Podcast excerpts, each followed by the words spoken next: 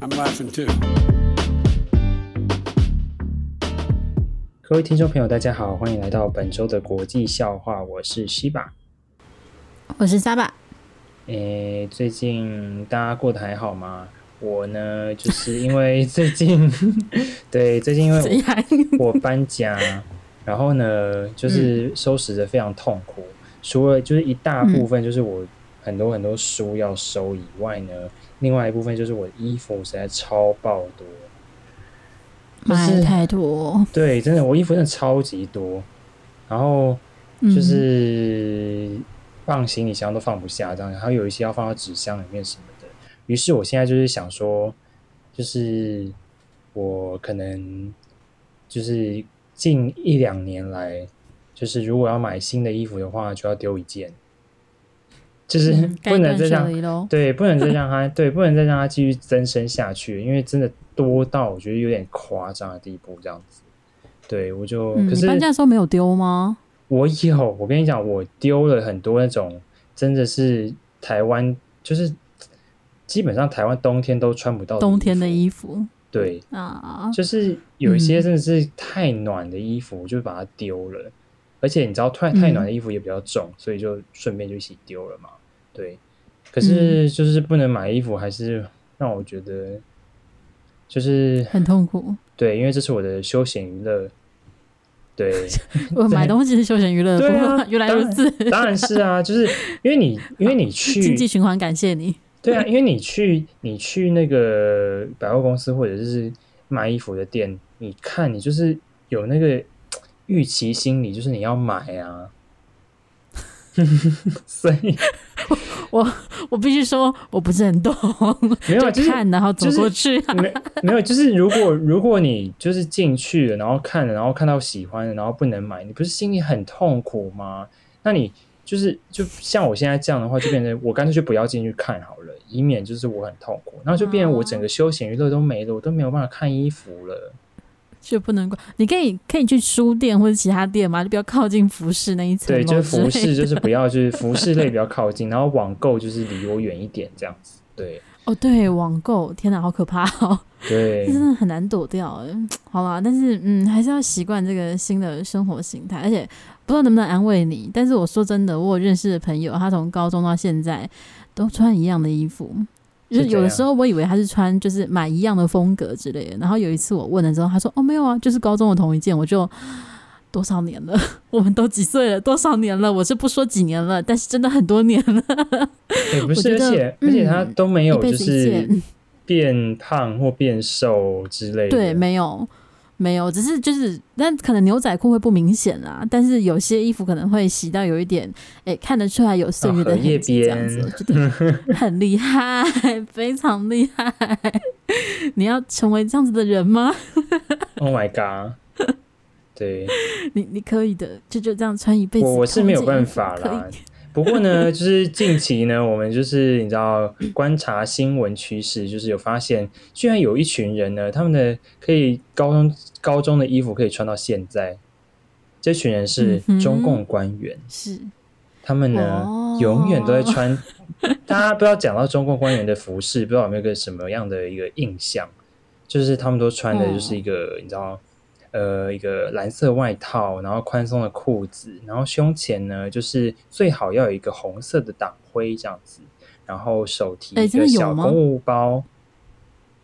我没注意过有没有党徽，但是那个很丑的裤子跟外套真的很像高中制服会有的东西。对对，就是就嗯，很丑，真的很丑。对，但是呢，最近展现年轻，但最近就这个这样子的穿着，居然在中国成为一种时尚。就是大家把它称为“ 厅局风”，厅、oh, 就是那个客厅的厅，局就是局面的局，这样子。就是基本上就是指就是中国那个典型中中层官僚官僚人员工作时穿的衣服，这样子。为什么是中层啊？就是可能，然后高层不是也穿这样吗？哎、欸，对，也是齁。对啊，习近平也穿这样说，你说你是忠臣，Oh my god，、oh. 你入华，你涉嫌入华，入席等于入华。哎、欸，可是可是你要想，这个就是中层的干部穿的衣服，跟习近平这样这么高层穿的干部，这么高层的干部穿的衣服是一样的，不就代表他们有种某种平等吗？他们可以在党内就是、的部分吗？对，就是很接地气啊，对啊，就是可以在党内里面就是这样宣称这样子。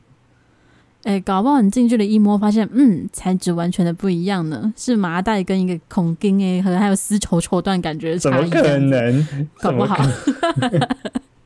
哎、欸，可是他们衣服，我认真好奇，就是因为他们衣服真的长得都一样的感觉，所以他们是不是其实那是制服啊？会不会其实有一个就是公共部门负责就是中共官员的服饰之类的？欸、没有，那那我们那我们那个十月不知道十几号的时候，不是要开那个人大？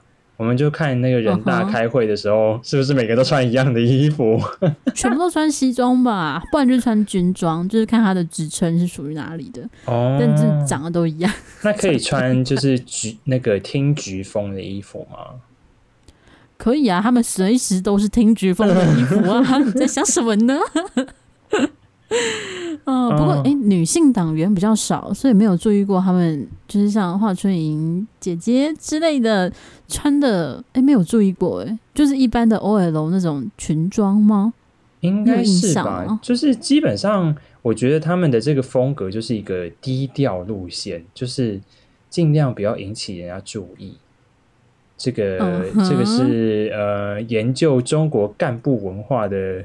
大学教授得出的结论这样子，嗯，还还这么哎、欸、这么专精，还干部文化这个干部文化哦，哦，这这真的很厉害了啊！为什么为什么他们突然 你说现在中国红起来，觉得这是个时尚是吗？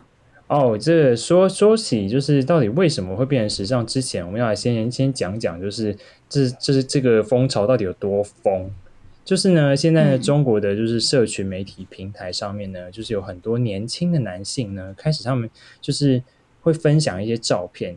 那照片里面就是他们在可能就是一个办公室里面啊，就是穿着他们那个像是基本上就是他爸爸爸的衣服的照片，嗯，然后就是上传到社群平台上给大家看，嗯、然后就会获得非常多的。声量这样子，那一些年轻女性呢，嗯、也会炫耀他们公务员男友们的时尚，就是，嗯，公务员男友因为穿的男友是可以拿来炫耀的，对 对，第一次听说，第一次听说，嗯、对，可能就不知道，就突然就这样子的，呃，这样子的风格就是一个时尚这样子。不过呢，虽然说就是分享的那个。分享照片的大概都是年轻男性啦，但是其实这些衣服大概当然都是中年男性在穿，就是因为年轻男性穿实在是太，嗯、就是所以他们没有自己去买，就对，就是只是拿来炫耀，然后作为一个，可是有什么好炫耀？呃、炫耀呢，就是不懂炫耀跟党的关系，炫耀自己就是低调，然后炫耀自己呢，等一下我们会说就是。基本上就是一个公务员文化的，嗯，应该说大家现在都很想要成为公务员，也有关系。哦，对。聊我有个想要稍微聊一下，就是我非常难想象，就是要炫耀自己的伴侣是公务员这件事情，就是这件事情有点难，就是很难有个具体的形象。就是你看到你会觉得他在炫耀吗？或者是你会觉得哦，好羡慕这种感觉吗？哎，你知道你讲到这个，我就想要分享一个我在小红书上面看到一个非常有趣的贴文。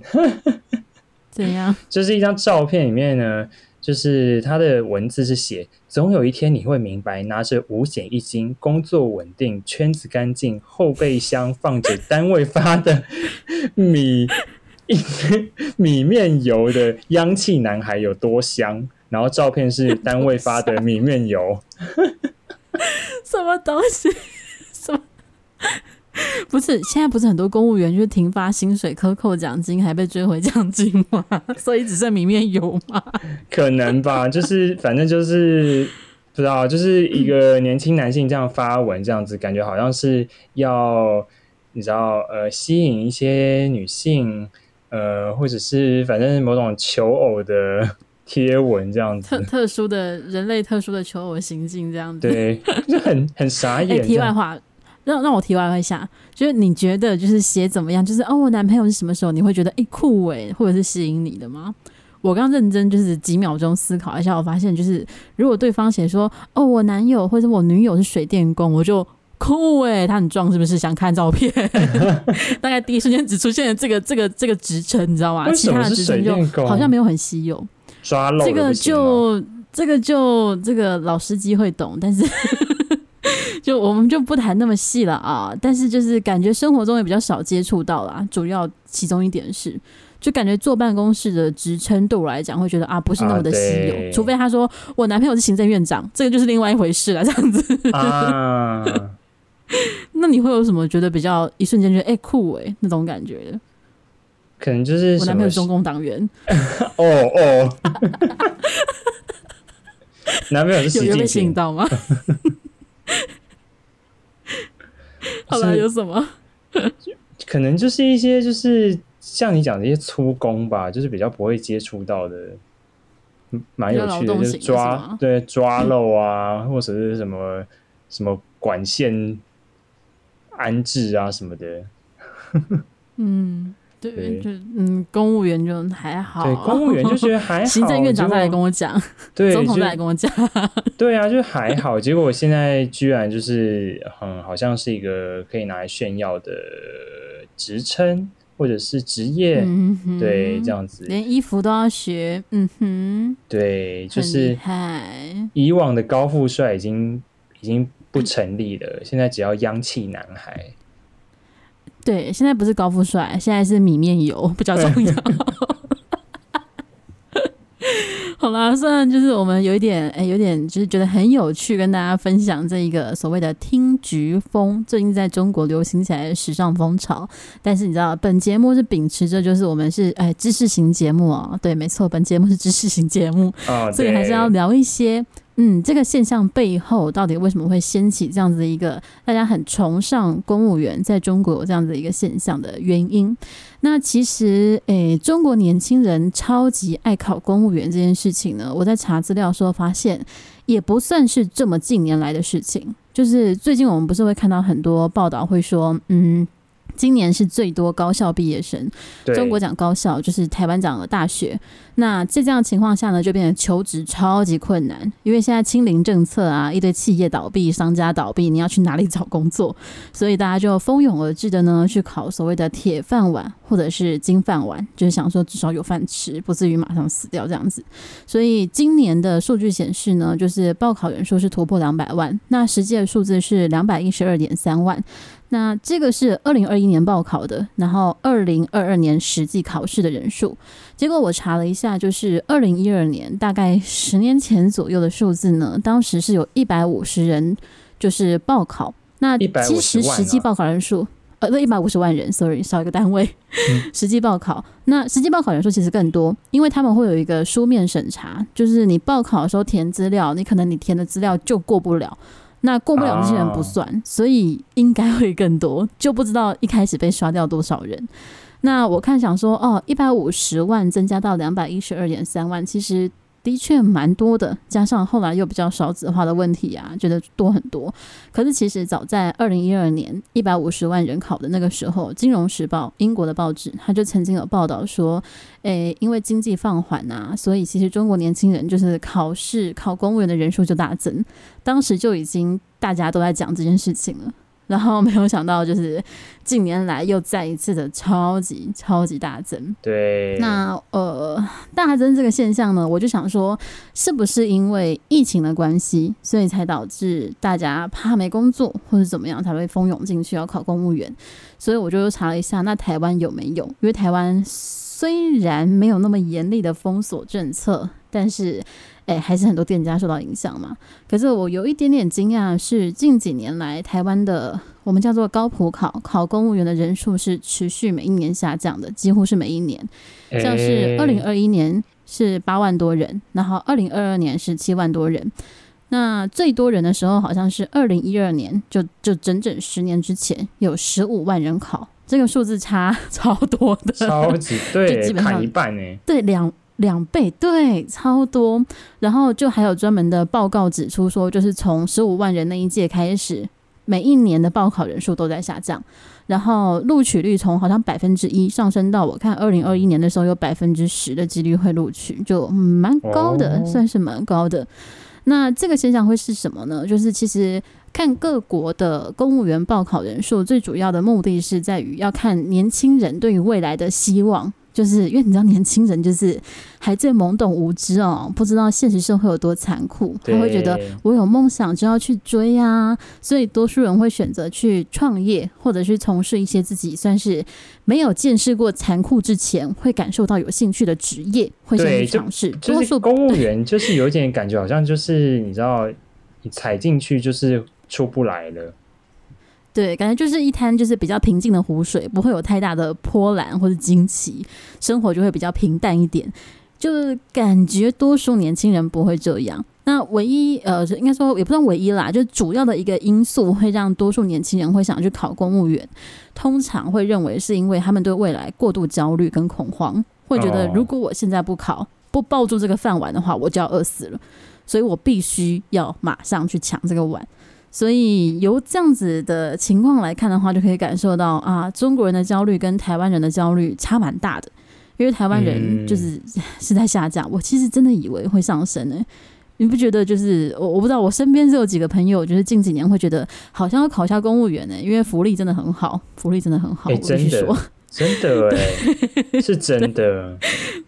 对，在就出社会几年之后，在私人企业做，都突然觉得公务员福利真的很好，所以有些人是会考虑，就让我觉得是不是年轻人也诶蛮多会想去考公务员，结果嗯人数是下降的。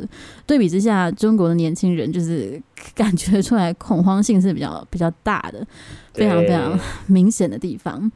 哎，其实我大学也有朋友，嗯嗯，你说没有啊？可是这样很奇怪，所以就是意思就是说，大家穿着这个呃厅局装的服装，然后就怎样，就是抱着厅局装服服装就可以考上公务员，什么意思？应该说，公务员现在在中国似乎有一种成功的形象。就是他已经是一个精英形象代表，啊、就是老子口袋里有钱那种感觉啊。对，就像我们刚刚说的嘛，你看有五险一金，工作稳定，嗯，然后还有对啊，还有油面油什么的，哦，米面油。对对啊，福利这么好，你看台湾的公务员，除非你是在什么粮食局、粮农局，应该也不会发米面油啦，大家都不会发吧？你看农会好。农会可是要实，可能基层一点，实际会接触到商品的会吧。其他的，就如果你真的你的工作没有直接接触到的话，好像也不会发吧，因为蛮无关的啊。可是，嗯，嗯，中国福利好，好，OK。没有，我是想说，可能就是一些，就像 Seven 啊，Seven 的概念，就是可能过期的商品，就是过期几分钟的 Seven 的店员就可以消，哦、就直接直接把它就是吃掉。那最基层的那些。哦就是可能收菜那些人，可能也可以把它消掉。哦对啊，但如果是收菜的话，它的保鲜期超短的，它应该是每周或者每天都有菜可以领吧？不然，Oh my God，会坏掉。突然觉得有点困扰。对，这真的还蛮困扰，因为像是我朋友，不是朋友，就是我亲戚，在就是统一就是一个大食品企业的工厂工作的，他就是家里随时都有这些粮食。他说，因为 NG 品太多，就是他们都要带回来，然后其实很困扰，就是不想吃，但是又不想浪费食物，就会一个无限循环。所以，嗯，搞不好基层会很困扰，但是没关系。中国人最喜欢的就是拿这些米啊，拿这些米面啊、油啊，就开心。嗯，福利太好了啊！而且不是米面油也没办法煮什么东西啊，嗯、就是饭。然后呢，有菜吗？或者是 又不能吃？但至少你在封。哎、欸，可以吃啊！你想想看，你在封城期间，全世界都没有饭吃的时候，你可以吃白饭配酱油呢，你就是最高档的精英族群了呢。其他人可是没有饭吃的哦，这样比起来就很厉害了吧？天哪！而且你还是公家出的米，对吧？哎、欸，可是哦，我要提一下，就是刚刚稍微没有提到，就是我说我朋友他是大学的时候他是中国人，然后大学的时候就是念传播相关，原本怀抱的梦想与希望，就说回中国之后要进去电视台或者是广播局之类的地方工作，结果呢，发现光要排实习就要找关系。什么叫找关系呢？你要拉什么？我的亲戚的邻居的儿子，他是在可能就是地方电台就是工作，那他才可以开后门帮我安插，然后再来实习是没有薪水的。那你实习呢？可能是出社会之后要实习半年一年，那你怎么活下来？I don't know，就是你家里的人养你。那你活下来之后呢？你是不是会转正呢？诶，不一定。因为可能有人后台比你硬，他也不需要实习 就进来变正职了哦，你就拜拜，你就白实习一年。然后后来就是我认识的这个人，他就是实习之后呢，就嗯后台不够硬，他就放弃了，就他就没办法再从事这个行业。他后来就是去考。有点像是教师代理之类，就是也也算是公务员的一种。然后后来就待在公务员体系了，他可以成为别人的后门了，他进入这个体系了。但是他要放弃他原本的。他后台变硬了吗？他后台没有多硬，但是至少比完全没后台的人好啊。就是，但是他他只能他成为别人的后台，因为他就是放弃了他想从事传播相关的工作这件事啊，就是绑死在那边这样子。啊，了解。对、欸，可是你这样一讲，嗯，你这样一讲，我才想到，对啊，公务员这件事情，因为公务员就是的确就是直接由国家来控制嘛。那这样以中共这样子就是以党治国的一个、嗯、呃，反正就是一个党治国家，他可以直接决定就是谁要当公务员哎、欸。那这些就是、啊、对啊，那这些就是就是怀抱着希望去报考公务员，希望有一个稳定的职业的年轻人，不就感觉有点被耍吗？就是反正就是没有，他就是分母啊，对啊，就是对他们只是分母，啊、就他们没有后台一样，就是考不上、啊。嗯，对，而且还有一个问题是你考上之后，你还是没有后台嘛？那你也会很容易在我们要缩编的时候消失，你会首先消失。那你平常呢，工作会特别多，因为你没有后台，所以你工作多做最多事，最容易被 fire，就是这样，就是这样，真的。非常公平的一个嗯，共产世界、共产社会，中国特色共产主义就是这样子，社会主义啊。啊而且重点是你有看过他们就是报考公务员的一些题型之类的吗？你有看过吗？看他们高考我都快吓死了。哦，哎，对，还是高考。不对不对，我我之前应该是看到他考公务员的，因为我之前是看到有中国人就在分享说，中国考公务员是一件多么荒唐的事情。就是的确，多数的人就是怀抱的梦想，或是要捧那个铁饭碗，但其实他的题目呢，就是你题库要背下来，因为里面的题目都是完全没有意义的。比如说，他会有什么类似道德题啊，然后怎样做才是最正确的？可是他三个选项都是错误的，就是在我们的道德观中都是错误的，但是。里面有一个是正确答案，你要选出来，就是天哪，你懂那个意思啊？就嗯，然后他说呢，就是就算这些过了呢，就是多数的情况都还有面试。那面试靠的是什么呢？靠的是你的后台硬不硬？后台啊，对啊，他又回来了，对。所以嗯，就大家加油，怀抱着梦想去考。那你如果好不容易挤进去，他真的多开缺了，还要小心不会被刷出来。不然就是你要超级会去捧，就是上司的，就是那个，就是捧他，让他可以把你留下来之类，让上司成为你的后台，这样子可能会多、啊、多一点点机会。这样哦，真的真的是丛林社会，觉得在这个地方就是缺乏法治的当下，就已经没办法依照任何规则走了。虽然你是看着他的规则走了，但是他的规则就是明天要改就改，你也没有办法，非常非常的厉害。对，而且而且而且入党也没有比较。也不一定代表你有后台，对不对？呃，也要看你会不会做人吧。而且他们入党其实很难呢。你有看过他们入党条件吗？我不知道哎。可是不是就是我很多人，嗯，什么九千万人是党员吗？对，是什么？然后我原本以为，对对对，很多党员，但是他们不是想入党就可以入党。我原本以为就是入共产党跟入。可能中国国民党一样，就是你缴个会费啊，然后固定的缴会费，你就会一直是党员。就是多他基本上民主国家政党就是这样吧，所以我们的认知就停留在这边。但是中国共产党不是，首先呢，会有一个就是这样招降的一个手续吧。比如说你在在校期间，国高中的时候，你是成绩最好的那几个人，学校会主动跟你讲说，你有资格入党，你要不要入党？哎、欸，我还真的有认识这样的人、欸就是啊、你有个入门票。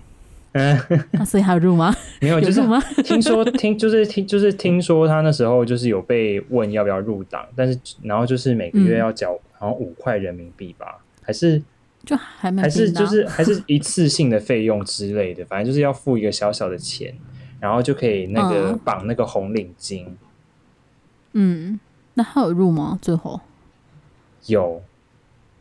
哦，然后我觉得在中国生活的话，入的确是一个蛮重要的选项。对，就在那个游戏规则下面，好像这个选项才是正确的选项，这样子。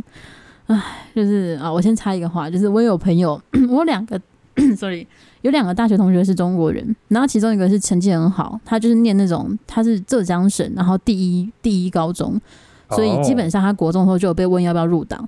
然后他说，他就悄悄的说，这个在台湾才可以说，我们全家都反共，所以我没有入党。我就哦 哦，你加油，你还要回中国生活这样。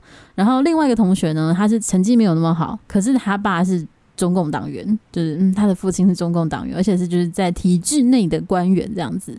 所以我就问他说，哎，那合理上你不是应该要入党吗？他又说。我成绩不够好，我就哎、所以成绩这么重要吗？他说，嗯，靠他父亲的关系是还是有机会，但是他也没有那个天分去就是在政治当中斗争，所以他就放弃了。嗯，最后两个都没有入党。他真的是用斗争这个词吗？他不是用斗争这个词，他他是用怎么讲呢？就是他他们会有很多的那种社交场合。他说他从小就会被带到那种就是就是。父亲的那个政治局那种地方的场合，啊、然后他们必须要去联谊那种概念。之类的，对，然后就大家会敬茶，然后问你怎么样啊，然后你要跟什么叔叔伯伯搞好关系啊，这样。他说他从小就不会回话，所以他说没多久，他父亲就放弃让他入党这件事情，因为他觉得这这个孩子没有天分，所以嗯，后来就没有了。但是好了，他们都是没有入党的概念，但我觉得入党在中国真的是诶蛮重要的。好，我们先回到我刚刚讲说入党条件很多这件事情。首先呢，入党第一个是诶你成绩够好，你才有机会被招降，或是你有非常出色的一些嗯社会贡献啊之类的。那再来，如果你不是靠成绩优秀的话呢，你自己想申请，那你就必须可能还需要有推荐人，然后他还要审核你的个人资料。那审核个人资料之后呢，就是他会有，我记得他有两三层面试，还有两三层的资料审核。就是他可能还包含要审核你的家庭背景，就是你的祖宗八代、你的旁系、你的直系是不是曾经有任何的反抗党与国家的一些活动，或者是有罪犯背景等等，全部都不行。那我不知道现在如果你有亲戚是香港人的话，会不会通过啦？这个就有点复杂了。或者你有亲戚是台湾人，会不会怎么样子？我就不知道哦。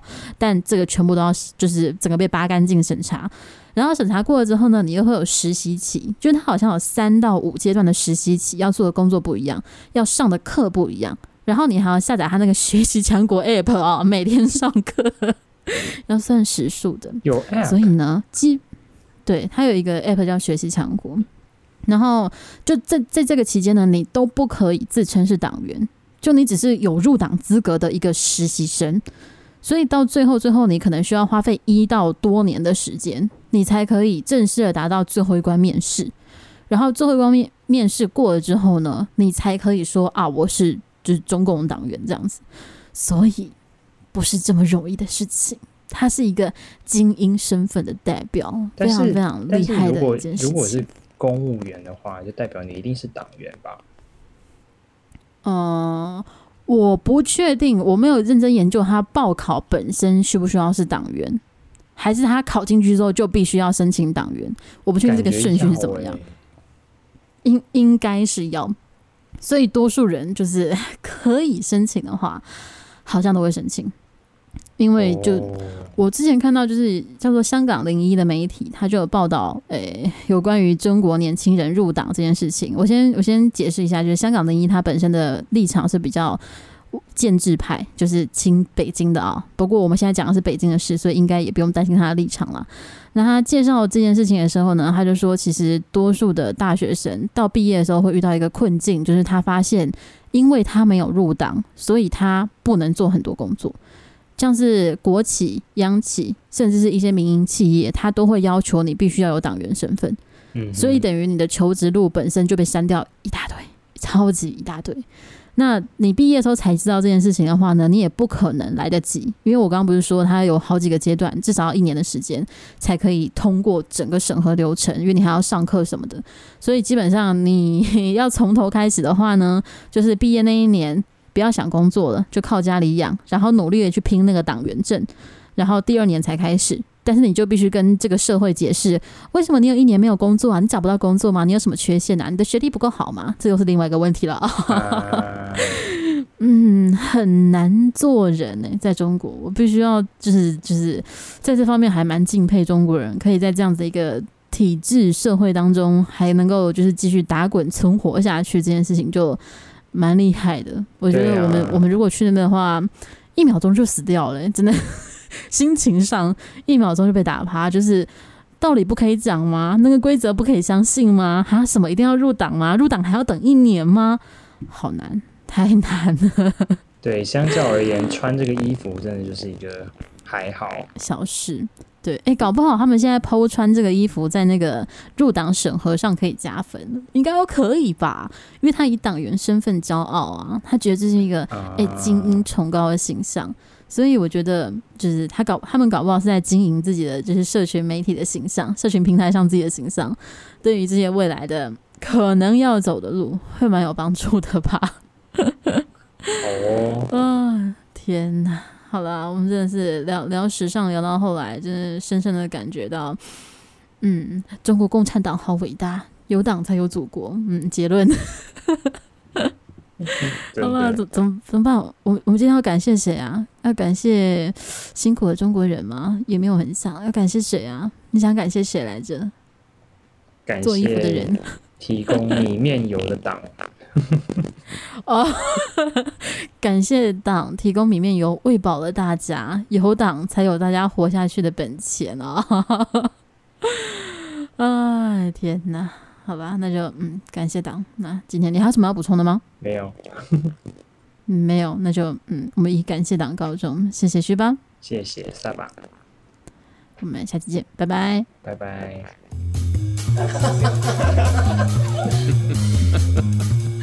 I think that is that is a deep truth.